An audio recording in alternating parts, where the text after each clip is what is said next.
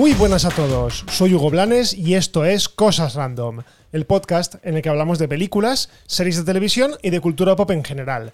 Bienvenidos todos y empezamos. Bueno, doble ración de episodio esta semana, pero es que la semana lo valía, ¿vale? Porque ha sido una semana bastante especial para el mundo Marvel. Y digo especial porque la semana pasada, el viernes pasado concretamente, se estrenó por fin y después de muchísimos retrasos la película de Black Widow, la película de la Viuda Negra. Y por otro lado, hemos tenido el final esta misma semana de Loki, la serie del dios del engaño que nos ha tenido durante seis semanas pegados a la televisión viendo las aventuras del personaje interpretado por Tom Hiddleston. Pero bueno, eh, primero que nada, os aviso. eh, este episodio va a ser full spoilers, ¿vale? Voy a hablar totalmente y sin tapujos de la trama. No me puedo controlar, ¿vale? Soy así. No me puedo controlar, no puedo hacer un episodio sin spoilers. Así que desde aquí, si no has visto la película y si no has visto la serie, pues te recomiendo que las veas y que después regreses. Así que avisados quedáis que este episodio, repito, va a ser full spoilers y voy a hablar de todo, de todos los detalles de la trama. Así que nada, sin más dilación, vamos a dar comienzo a este episodio en el que hablaremos de Black Widow y de Loki.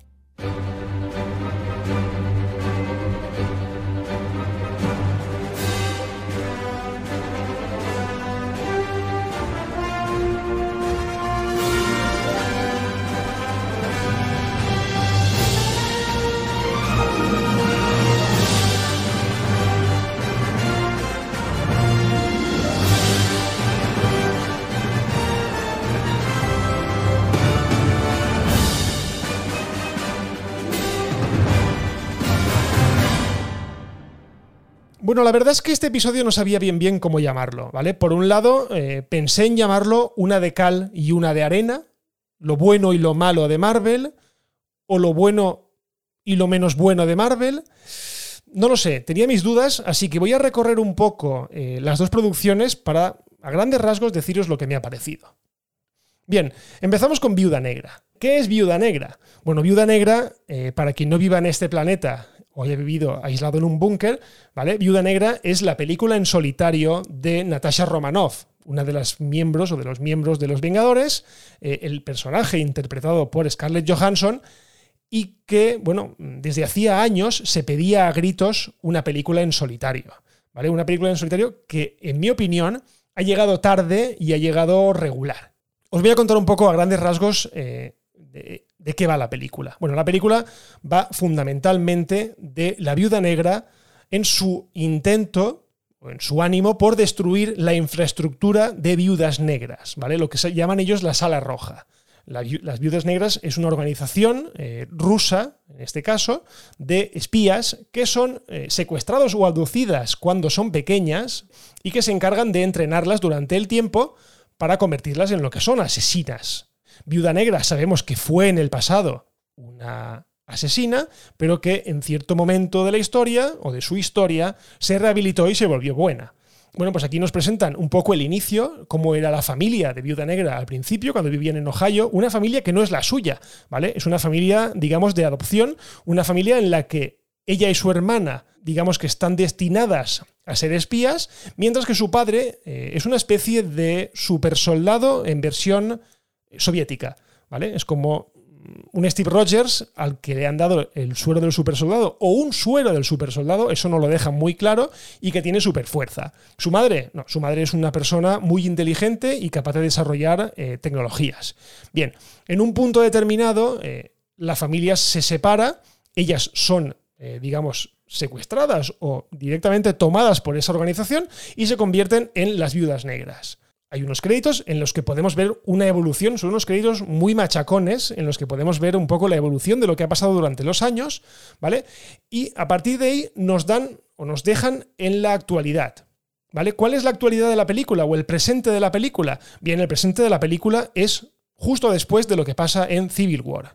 ¿Vale? ¿Qué pasó en Civil War? Básicamente que los Vengadores se partieron por la mitad.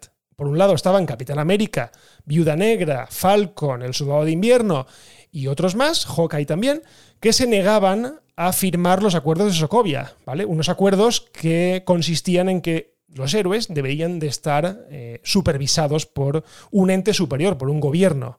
¿Vale? Por otro lado, teníamos a Visión, a Iron Man, a Thor, a Hulk, creo, que sí que estaban dispuestos a firmar esos acuerdos, pese a que, bueno, estos dos últimos no estaban en la Tierra entonces.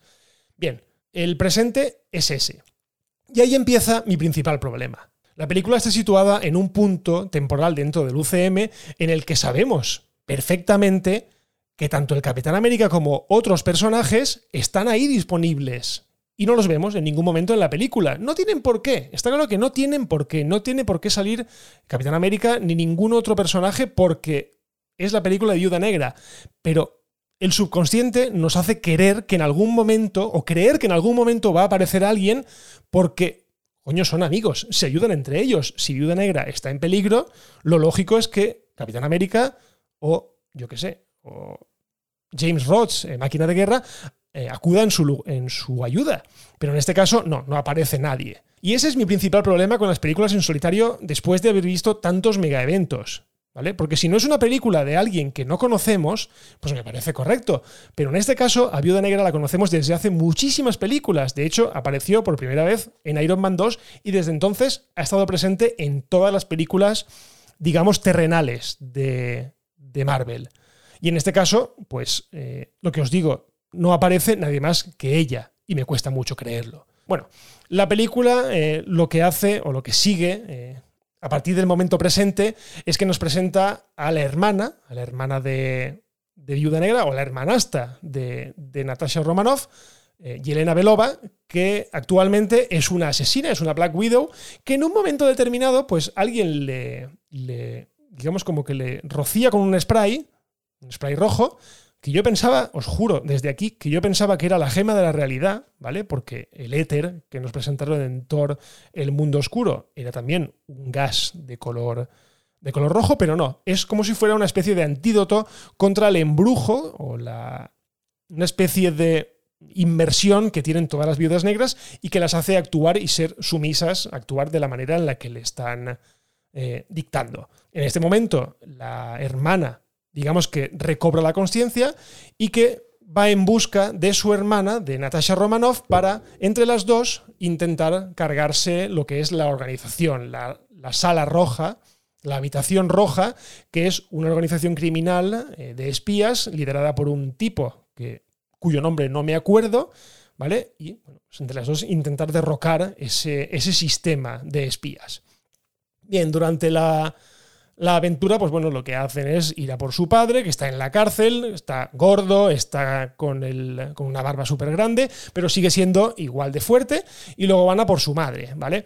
Bien, el principal problema que tengo yo con esta primera parte de la película es que es más lenta que el caballo del malo. ¿Vale? Es tremendamente lenta, o sea, se pasa mucho rato hablando, mucho rato contando cosas, cosas que en el fondo, pues, pues no nos importan, ¿vale? No nos importan porque no nos importan tanto los personajes, quitado de Natasha, no nos importan tanto los personajes. Sí que es verdad que gracias a eso, pues sabemos eh, varias cosas, como que, por ejemplo, no pueden tener hijos. Me acuerdo que en un momento determinado eh, se menciona, creo que en Ultron, se menciona que Natasha no puede tener hijos. Bueno, sabemos que a todas las viudas negras les retiran, eh, les extirpan el aparato reproductor, por lo tanto no pueden tener hijos.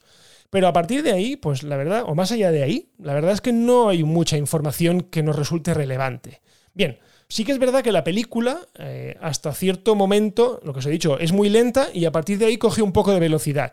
No he hablado del malo de turno. Sí, tenemos a este jefe de la organización criminal, pero el malo así de acción es el Taskmaster, que no sé cómo se ha llamado en español porque yo la película la vi en inglés, pero es, digamos, un tipo eh, que es capaz de copiar la forma de luchar de varios de los Vengadores. De hecho, hay momentos que lo vemos luchar como Black Panther, hay otros momentos con un escudo que lo vemos luchar como el Capitán América, pero que nos solemos ya desde el principio de la película que va a ser el malo de turno, el malo random de turno, que se lo van a cargar y San se acabó.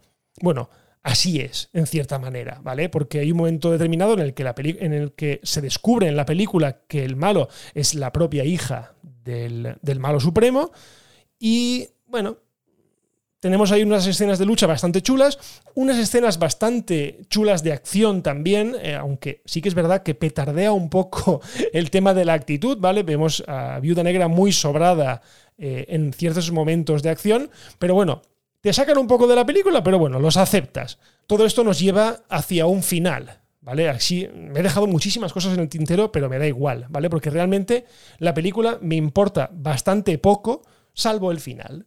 El final, ¿qué es lo que pasa en el final? No el final de la película, sino el, la escena post-créditos, porque el final básicamente lo que vemos es que conecta directamente con la previa a Infinity War. Pero en la escena post-créditos volvemos a ver a un personaje que ya vimos en la serie de Falcon y el Soldado de Invierno. ¿De quién estoy hablando? De Valentina Alegra de Fontaine, que es el personaje interpretado por eh, Julia Louis Dreyfus. Sabemos ya, gracias a Falcon y el Soldado de Invierno, que este personaje está intentando montar una especie de escuadrón eh, alternativo a los Vengadores. Ya fichó al falso Capitán América de Falcon y el Soldado de Invierno, y aquí nos damos cuenta o vemos que ha fichado a Yelena Belova, que es la hermana de eh, Viuda Negra, el personaje interpretado por Florence Pugh.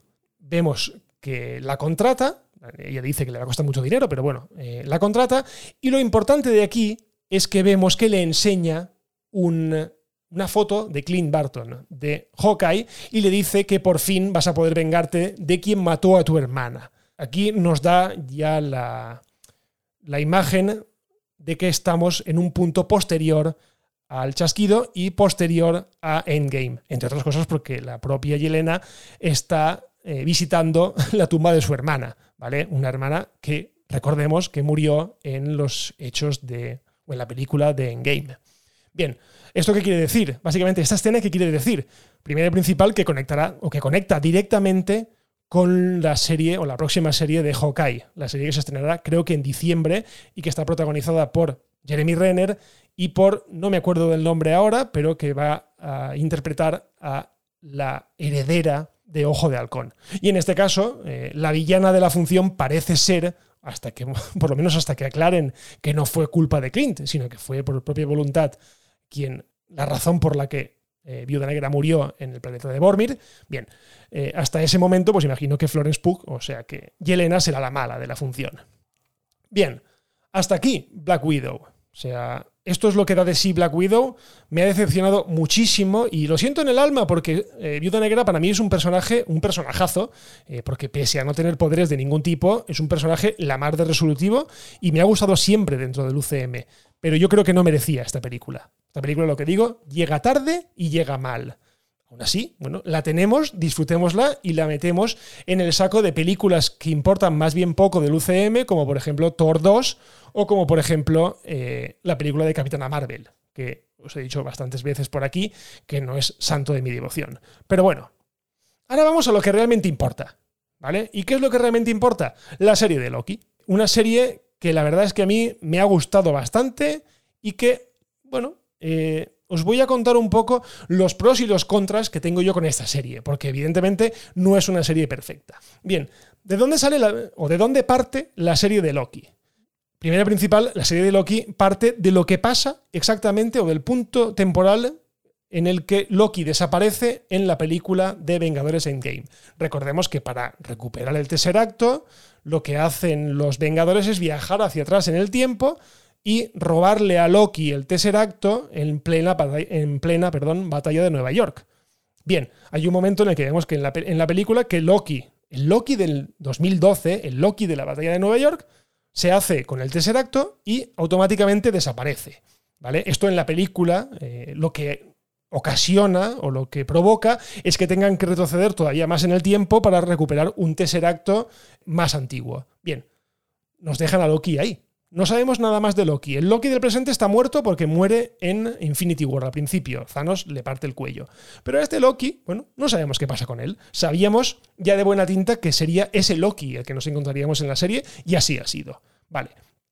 La serie parte en el momento en el que Loki aparece en un punto eh, indeterminado, ¿vale? Después de viajar mediante el Tesseracto, y unos agentes aparecen de la nada y se lo llevan a lo que llaman la AVT, ¿Qué es la VT? Bueno, básicamente es la Agencia de Vigilancia del Tiempo o algo así. Es una agencia que han creado unos guardianes del tiempo, ¿vale? Y que velan por la continuidad de la sagrada línea temporal. Bien, esto es la premisa inicial, ¿vale? La premisa inicial en la que vemos a un Loki que, eh, digamos que para perdonarle la vida, porque si no lo desintegran, ¿vale? Para perdonarle la vida, tienen que ayudarles a, a buscar a una variante, a un, lo llaman variante y es básicamente una versión alternativa suya que está haciendo estragos dentro de las diferentes líneas temporales. Bien, eh, para ello hace como equipo con el personaje de Owen Wilson, que se llama Mobius, ¿vale? Es un agente de la VT, y digamos que entre los dos se van a la búsqueda de ese Loki alternativo. Un Loki que, a medida que avanzan los episodios, vemos que no es un Loki chico, es un Loki chica, se llama Sylvie, y es eh, una Loki, eh, digamos, de un universo paralelo. Y aquí es la primera parte importante de esta serie, y es que por fin nos da la entrada 100% al multiverso, al eh, hecho de que de una misma persona o de un mismo personaje puedan existir diferentes versiones. ¿Vale? Esto lo iremos viendo a medida que va pasando la serie. La serie, la verdad, es que empieza eh, un poco floja, en mi opinión, empieza un poco floja y coge velocidad al final de la serie. Está claro que es una serie de seis episodios, por lo tanto podemos tomarla como una película de seis horas partida en trocitos. Pero bueno, el personaje de Loki, ¿cómo está? Fantástico. O sea, Tom Hiddleston es Loki y así nos lo hace saber, lo tiene perfectamente grabado en su, en su memoria y, y interpreta un personaje fantástico. El personaje de Owen Wilson fantástico también. Moebius es un personaje muy, muy divertido, muy, muy entrañable, le coges cariño enseguida y además te ayuda muchísimo a acompañarte durante la trama. Eso es una de las partes buenas que tiene la serie. La trama que sobrevuela la serie, el multiverso, a mí me fascina muchísimo. ¿Por qué? Porque además de que tener viajes en el tiempo, ellos se mueven hacia adelante y hacia atrás en el tiempo para buscar este Loki, sabemos que existe el multiverso y eso nos mola, nos explota la cabeza y sabemos que esto es el futuro del UCM. Bien, no os voy a contar o no voy a entrar mucho en detalles, pero al final, al final no. O sea, la premisa de la serie, más allá de explicarnos qué es lo que hace la VT, es que este Loki mujer, esta Sylvie, lo que le dice es que la OVT realmente está mintiendo, que hay alguien detrás de todo esto y que necesitan saber quién es. Bien, esto nos lleva evidentemente a la recta final, ¿vale? A una recta final gloriosa, que ya os digo, para mí los dos, tres últimos episodios han sido maravillosos. De hecho, el penúltimo episodio, el episodio en el que a Loki lo desintegran y lo llevan, digamos, al fin de los tiempos, a un espacio en el que a partir de ahí ya no hay nada, se supone que ya no hay nada, a partir de ahí aparecen una serie de Lokis variantes, unos Lokis alternativos que son maravillosos. O sea, tenemos un Loki cocodrilo, tenemos un Loki niño que se van a gloria de haber matado a Thor. Tenemos a un Loki, eh, digamos, vintage, que básicamente lo que es es el Loki con el traje de los cómics antiguos, ¿vale? Un disfraz que parecía más una especie de bufón que no el dios del engaño. A partir de aquí, lucubramos ya mucho eh, y vemos que al terminar el penúltimo episodio, vemos o nos dejan entrever ya quién va a ser el malo fundamental de la serie y la verdad es que yo personalmente no me equivoqué y llegamos al último episodio de la temporada viendo que el malo supremo de la serie es Kang el Conquistador. Kang, ya os hablé de él hace bastantes episodios, eh, básicamente porque se confirmó su presencia en la tercera parte de Ant-Man y la avispa. Bien, eh, Kang es un viajero del tiempo, es una persona que nació en el siglo XXIII y que descubre la manera de viajar en el tiempo y sobre todo de eh, reconocer realidades alternativas o de conocer eh, universos paralelos. Básicamente lo que nos viene a decir el señor Kang o este Kang que conocemos es que él lo que está eh, haciendo es como velar porque exista solamente una única línea temporal, porque eso tiene, digamos, apartados de la realidad al resto de Kangs, que, bueno, por desgracia, no todos son digamos, no buenos, porque él realmente no es que sea bueno, pero no es súper malo. Loki lo cree, Sylvie no lo cree, y en cierto momento, bueno, pues Loki eh, es expulsado de la sala donde están con el malo, se queda Sylvie y vemos cómo esta mata al actual Kang. ¿Qué pasa? Básicamente que todo se vuelve loco. Y esto es lo que más me ha gustado de la serie. La serie de Loki básicamente es un prólogo a lo que viene a ser la fase 4 y la fase 5 de Marvel. ¿Por qué? Porque básicamente nos da entrada de verdad a lo que es el multiverso, a lo que es las realidades alternativas, los viajes en el tiempo, y porque básicamente va a enlazar casi seguro y, sin ninguna duda con la película o la segunda película de Doctor Strange y el multiverso de la locura. O sea, aquí la han liado. La han liado bien gorda y a partir de aquí solo podemos esperar locura y desenfreno. Y esto es lo que nos espera en el eh, universo cinematográfico de Marvel a partir de ahora. Además que Loki, en la escena post-créditos, que no es una escena como tal, simplemente es un rótulo, nos dice que Loki tendrá una segunda temporada. Una segunda temporada que realmente no sabemos en qué momento se situará, si será una continuación directa de esto o será una continuación de alguna película que vendrá en el futuro. Porque lo que queda claro y además eh, lo llevo diciendo desde el primer día, es que actualmente para seguir el UCM te lo tienes que tragar todo. Tienes que ver las películas y tienes que ver las series. Se especuló durante mucho tiempo que las series no serían eh, algo imprescindible dentro del universo cinematográfico de Marvel, sino que sería algo accesorio que nos daría más información, pero viendo esto y sobre todo viendo WandaVision, estas dos series, Loki y WandaVision, está más que claro que el universo de Marvel depende tanto de las películas como de las series. Porque si no, o sea, si alguien se va mañana, mañana no, pero el día que estrenen la película de Doctor Strange, si no ha visto esta serie y si no ha visto WandaVision, está claro que no va a tener ni puñetera idea de de qué va. O sea que al final tomemos las series como películas grandes, películas partidas en trocitos, porque eso es lo que son. Las series de Marvel actualmente son películas cortadas en trocitos y emitidas en televisión, o en este caso en Disney Plus. Pero bueno, no todo es bueno en la primera temporada de Loki. La verdad, me he ido por todo lo bueno, me he ido por los personajes, me he ido por la trama, me he ido por el final, me he ido por el malo, que me ha parecido un malo eh, sin ser, eh, a grandes rasgos, sin ser un malo, sin demostrarnos que es un malo superpoderoso. Me gusta porque, eh, digamos que planta la semilla de lo que será Kang en el futuro. Pero ¿qué es lo que no me ha gustado? Básicamente, ha habido demasiadas escenas de diálogo. ¿Vale? Está bien que hablen, pero no puedo estar medio episodio viendo cómo hay plano contra plano, plano contra plano y, no sé, me saca bastante de la serie. Hay cierta confusión en ciertos momentos. Sí que es verdad que la irrupción del multiverso y la irrupción de todas las teorías que van diciendo o todas las explicaciones que nos van dando, sí que es verdad que si no eres un poco avezado en el tema o prestas muchísima atención, yo desde aquí os digo, he tenido que ver algunos episodios dos veces para acabar de entenderlos, pues la verdad es que se hacía bastante confuso. Tiene pocas escenas de acción, sí que es verdad, tiene pocas escenas de acción.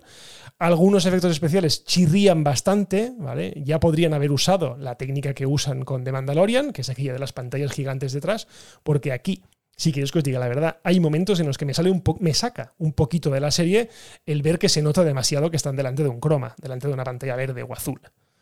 Pero bueno, otra cosa mala, lo último, lo que os he dicho, la primera parte de la temporada, que sí que es verdad que me ha servido para que llegáramos a este último, a esta última parte de la temporada cogiendo velocidad, pero la primera parte ha sido un poquito lenta, ¿vale? Ha sido, han habido un par de episodios que me, sobraban. Se podrían haber resumido tranquilamente en uno o en medio episodio. Pero bueno, pese a esto, pese a estas, eh, digamos, cosas malas que le he puesto, que sí que son importantes, ojo, no son cosas malas por poner cosas malas. La serie en general me ha gustado. Es una serie extraña, es una serie, digamos, loca. No tan loca como WandaVision, pero sí que es loca en cuanto a conceptos, en cuanto a desarrollo de las historias. Solamente hay que ver que hay un momento, como os he dicho, que vemos un Loki que es realmente un cocodrilo con los cuernos de Loki, con el casco de los cuernos de Loki, pero bueno, así, así todo. Pero dentro de lo que cabe, la serie me ha gustado, es un punto arriesgado de Marvel y es un punto necesario para explicar el devenir o lo que va a venir a partir de ahora. Porque una cosa que no os he comentado del final, finalísimo, que hay que comentar aquí un poco, es que cuando Sylvie saca a Loki de la sala donde está con Kang, Loki se va a una AVT. La sorpresa para nosotros es que cuando ve a Moebius y a la otra gente, de cuyo nombre no me acuerdo nunca, eh, vemos que no, no lo reconocen, no saben quién es. Claro, él mira en, en la biblioteca donde están allí, mira a donde deberían estar las estatuas de los tres guardianes del tiempo y realmente lo que ve es una figura de Kang. Una figura de Kang que podemos intuir ya tranquilamente que va a ser el Kang malo de verdad, el Kang que eh, el Kang bueno nos prevenía, decía que si me matáis, no podré contener a los otros Kang, no podré contener al mal de verdad. Y en este caso vemos que Loki ha recaído en una realidad, en un universo en el que Kang lo controla todo. Así que, bueno, como punto de partida me parece maravilloso. Vuelvo a decir, me encantan los viajes en el tiempo, me encantan las realidades alternativas y me encanta que el UCM eh, siga este camino. Más que nada porque abre la puerta todavía más a que la recomendada y rerumoreada Spider-Man 3 dé cabida a los tres Spider-Man de las tres sagas que hemos tenido. Así que bueno, veremos en qué queda todo esto, pero ya os digo que para mí Viuda Negra ha sido una decepción y Loki ha sido una alegría. Y bueno, hasta aquí este último episodio de la temporada, ¿vale? Esto lo tenía guardado para decirlo en el último momento, pero sí, este episodio, el número 54, va a ser el último episodio de la temporada, ¿vale? Necesito un descanso, necesito replantearme cosas, necesito buscar novedades para la próxima temporada y yo creo que es un momento perfecto para parar porque la mitad de vosotros estáis de vacaciones, la otra mitad lo vais a estar en breve, así que es perfecto este momento para cortar, para que quien no haya escuchado los episodios anteriores, pues se dé una vuelta y descubra de qué va este podcast. Así que lo de siempre, muchísimas gracias por escuchar, pero esta vez muchísimas gracias de verdad, porque no os podéis imaginar el subidón que me ha supuesto esta segunda temporada. El hecho de saber que cada día sois más los que estáis ahí detrás, los que estáis escuchándome episodio tras episodio, es un subidón tremendo, me da muchísimas ganas de seguir o sea, esto es un corte, evidentemente termino temporada, pero volveremos con una tercera temporada, volveremos con más historias, volveremos con más noticias, con más secciones.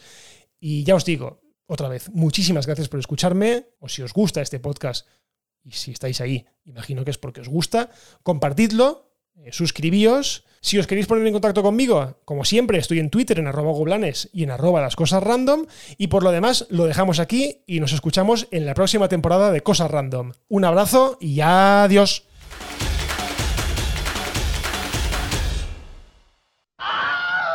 Bye bye, hasta otro ratito, ¿eh?